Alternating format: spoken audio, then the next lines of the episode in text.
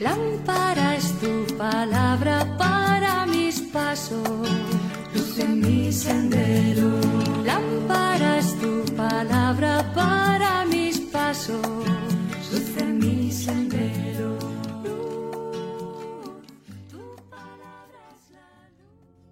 Del Evangelio según San Lucas, capítulo 2, versículos del 41 al 51. Para la fiesta de la Pascua iban sus padres todos los años a Jerusalén. Cuando cumplió doce años, subieron a la fiesta como de costumbre. Al terminar esta, mientras ellos se volvían, el niño Jesús se quedó en Jerusalén sin que sus padres lo supieran. Pensando que iba en la caravana, hicieron un día de camino y se pusieron a buscarlo entre los parientes y los conocidos. Al no encontrarlo, regresaron a buscarlo a Jerusalén. Luego de tres días lo encontraron en el templo, sentado en medio de los doctores de la ley, escuchándolos y haciéndoles preguntas. Y todos los que lo oían estaban maravillados ante su inteligencia y sus respuestas al verlo se quedaron desconcertados, y su madre le dijo, Hijo, ¿por qué nos has hecho esto? Mira que tu padre y yo te buscábamos angustiados. Él replicó, ¿por qué me buscaban? ¿No sabían que yo debo estar en los asuntos de mi padre? Ellos no entendieron lo que les dijo. Regresó con ellos fue a Nazaret y siguió bajo su autoridad. Su madre guardaba todas estas cosas en su corazón. Palabra del Señor. Gloria a ti, Señor Jesús.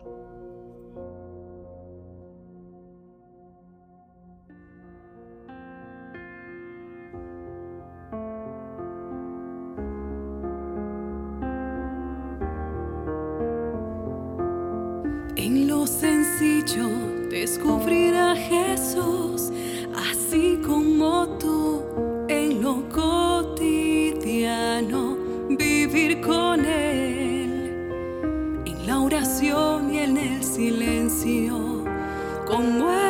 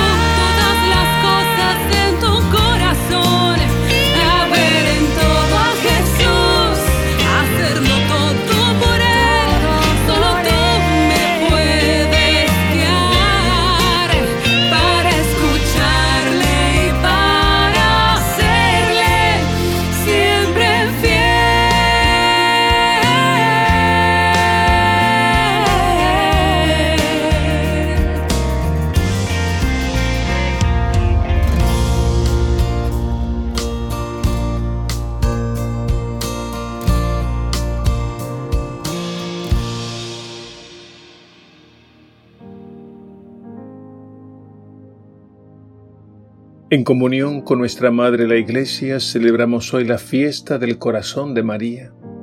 La celebramos justo después de la solemnidad del Sagrado Corazón de Jesús. San Lucas frecuentemente emplea el término corazón para referirse a María. Nos cuenta, por ejemplo, que la noche del nacimiento de Jesús fueron los pastores y encontraron a María y a José y al niño acostado en el pesebre y les contaron lo que les habían dicho del niño. Todos estaban asombrados. Y San Lucas concluye su narración haciendo una especial referencia a la Madre de Jesús, diciendo, Y María conservaba y meditaba todas estas cosas en su corazón. El evangelista vuelve más adelante a insistir en el corazón de María cuando el niño Jesús es presentado en el templo. Nos dice que el anciano Simeón lo tomó en brazos y bendijo a Dios, y dirigiéndose especialmente a María, le profetizó la misión y el destino de Jesús, y concluyó la profecía incluyéndola a ella con estas palabras. Y a ti una espada te traspasará el corazón en el Evangelio de hoy, Lucas vuelve a insistir en el corazón de María, esta vez cerrando con broche de oro la narración de la infancia de Jesús. Concluye diciendo, su madre conservaba todo esto en su corazón. El Evangelio de hoy nos retrata a Jesús a los doce años, viajando en caravana con José y María, en una larga peregrinación a Jerusalén para celebrar la Pascua. Los 12 años significan una etapa importante de crecimiento, no solo físico, sino también espiritual. Esto lo confirma San Lucas al final del pasaje con estas palabras. Jesús crecía en sabiduría, en estatura y gracia ante Dios y los hombres. Por tanto, en Jesús ha comenzado a despuntar su vocación y misión.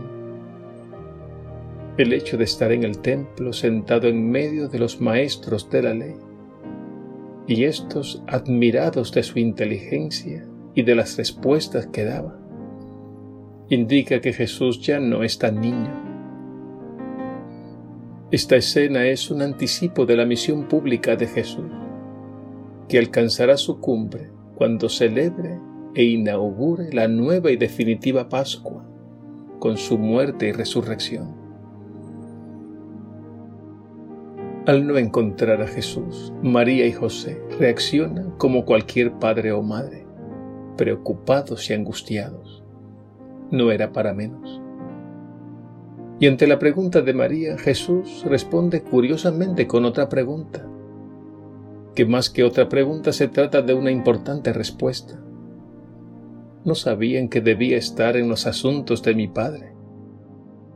Jesús no pretende cuestionar a sus padres, sino afirmar su misión. Como todo hijo va llegando la hora de la madurez y de asumir la misión. Y la misión de Jesús es estar en los asuntos de su Padre. Para eso ha venido. Jesús nunca dejará de honrar a sus padres era un mandamiento que todo judío tenía muy claro. Pero llegará el momento en que Jesús dejará la casa paterna para consagrarse plenamente a las cosas del Padre Dios. Y ante esto María guarda silencio y acepta la respuesta de Jesús.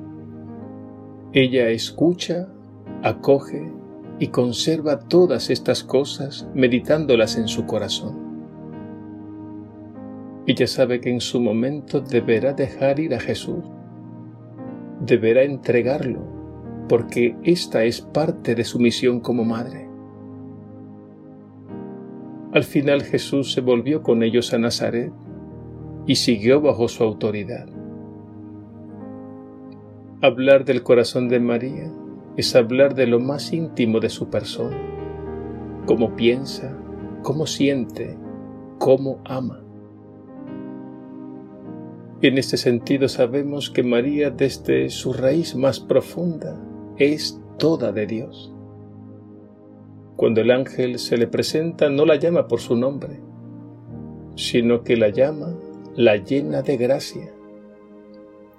Eso significa que ella está colmada del amor inefable de Dios. De ahí se deduce el título de Inmaculada, sin mancha de pecado desde su raíz más honda, es decir, desde el fondo de su corazón. San Antonio María Claret sentía un amor tan grande por María que añadió a su nombre de Antonio el de María. Y decía de ella, porque María Santísima es mi madre, mi madrina, mi maestra, mi directora y mi todo después de Jesús. Y afirmaba que el corazón inmaculado de María fue quien le inspiró la fundación de la congregación de misioneros. Ella le inspiraba constantemente en el apostolado. Y desde esta dimensión del corazón inmaculado, él descubrió la ternura de Dios por sus hijos.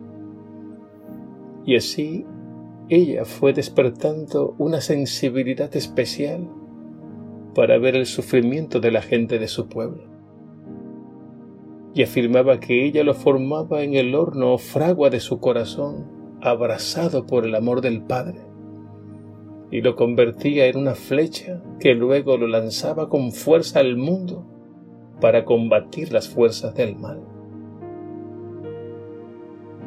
Amemos a María, la Madre del Amor Hermoso. Sintámonos profundamente hijos suyos y no olvidemos que ella es toda ternura porque es toda corazón.